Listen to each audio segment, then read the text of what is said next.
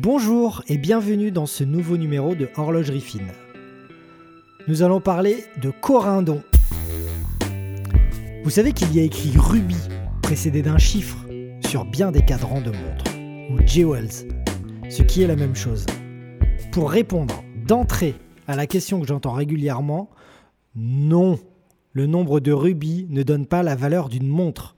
Ça n'a rien à voir. Parce que, c'est vrai, on pourrait croire que comme le rubis est une pierre précieuse, plus il y en a dans un mouvement, plus le mouvement a de valeur. Eh bien non.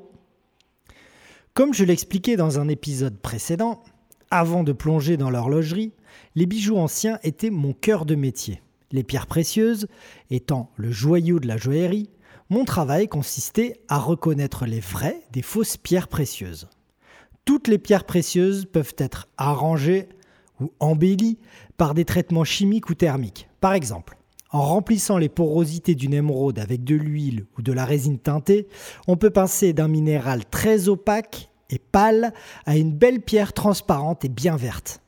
Pour les corindons, le rubis et le saphir, qui sont la même pierre aux teintes différentes, on chauffe la gemme naturelle pour la rendre plus vive et transparente. Les diamants ont aussi leur traitement, le laser drill, et le plus courant, il s'agit de faire disparaître les inclusions noires à l'aide d'un laser.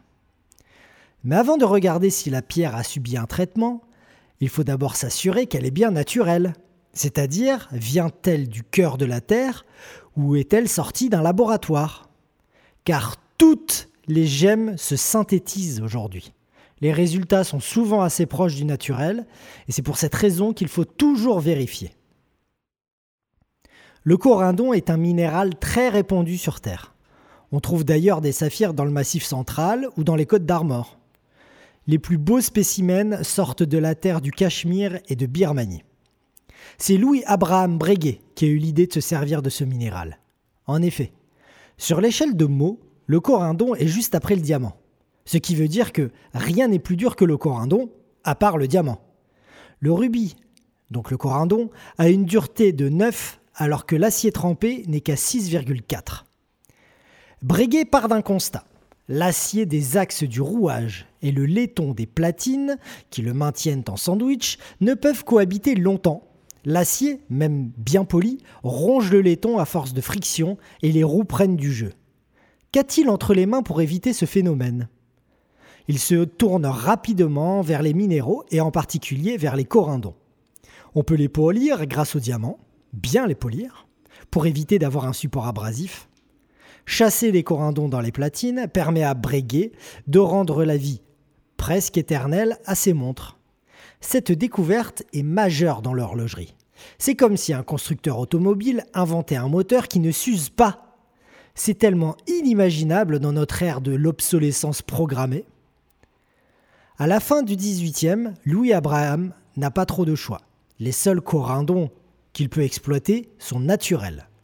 En revanche, son cahier des charges est moins draconien que celui des horlogers.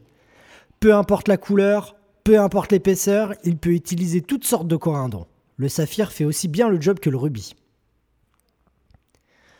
Sa découverte est reprise par tous les horlogers de France et de Navarre, et d'encore plus loin. C'est une jurisprudence. Dès lors, les montres sont plus simples à réviser, à entretenir, à huiler. Mais notre chère mère nature ne crée trop rarement des gemmes parfaites et la demande grandissante de corindons pour l'horlogerie fait monter les prix du brut. Avec le volume de montres de poche produit à la fin du 19e, l'approvisionnement commence à poser problème. C'était sans côté sur l'esprit du chimiste Auguste Verneuil. À la fin du 19e, il se rend compte que les conditions thermodynamiques du ventre de la Terre, c'est-à-dire la pression et la chaleur, ne sont pas forcément nécessaires pour faire cristalliser l'alumine qui compose les corindons. Il met 6 ans à élaborer un procédé de fusion anhydre de l'alumine à l'aide d'un chalumeau. Le procédé dit Verneuil permet aussi de teinter les corindons. Ce qui différencie un saphir d'un rubis, c'est sa couleur. À l'instar des corindons naturels, les couleurs des rubis et des saphirs de synthèse sont colorées grâce à des oxydes de métaux. Du chrome pour la couleur rouge et rose du rubis, le titane et le fer pour le bleu et le vanadium pour le violet. C'est Auguste Verneuil qui choisit d'utiliser l'oxyde de chrome pour teinter ses corindons et ainsi faire des rubis. Sa découverte est dévoilée en 1902 et c'est immédiatement un grand succès. Les horlogers peuvent à présent disposer de pierres calibrées et bien teintées, et surtout bien plus abordables. Aujourd'hui encore, c'est le procédé de synthèse de rubis en vigueur dans l'horlogerie.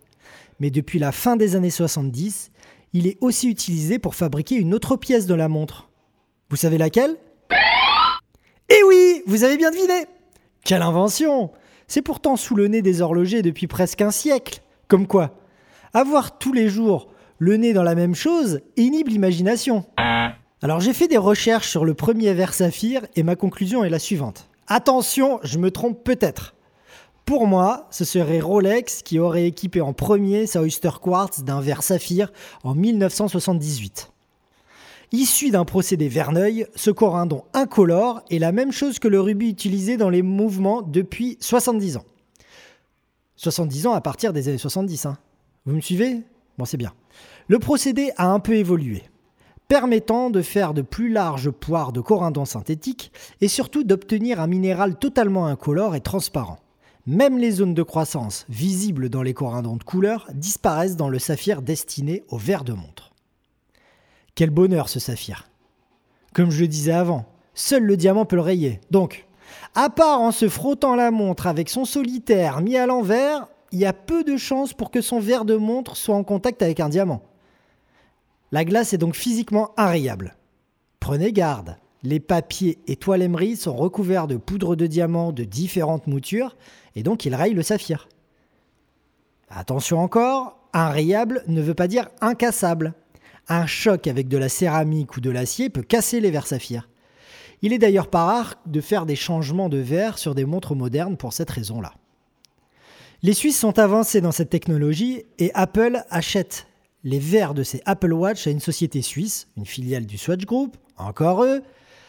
Apple voulait aussi équiper l'iPhone de ses verres. Mais le coût de production d'un verre saphir de cette taille les a découragés assez vite. Pour info, un verre saphir générique coûte pas moins de 80 euros pièce, ce qui est bien plus élevé que les 4 ou 5 euros des verres plexi. Mais l'indice de réfraction du saphir est très élevé, bien plus que celui d'un verre minéral ou encore du plexi. Le problème avec un indice aussi haut, c'est que la lumière qui le traverse est trop réfractée et que le cadran a un rendu moins vif, un peu plus éteint qu'avec un plexi. On s'en rend compte avec la Omega Speedmaster, qui est vendue en deux livrets, l'une en plexi comme à l'origine et l'autre en verre saphir. Il est intéressant de comparer le rendu visuel des deux cadrans, qui sont eux identiques. Oui, je chipote. Pour conclure, les corindons ont une place centrale dans l'horlogerie moderne, et c'est grâce à eux que les montres se transmettent aujourd'hui de père en fils. Merci beaucoup de m'avoir écouté, à bientôt sur Horlogerie Fine. Vous pouvez retrouver plus d'éléments, de photos et de montres sur paulbouissou.fr. À bientôt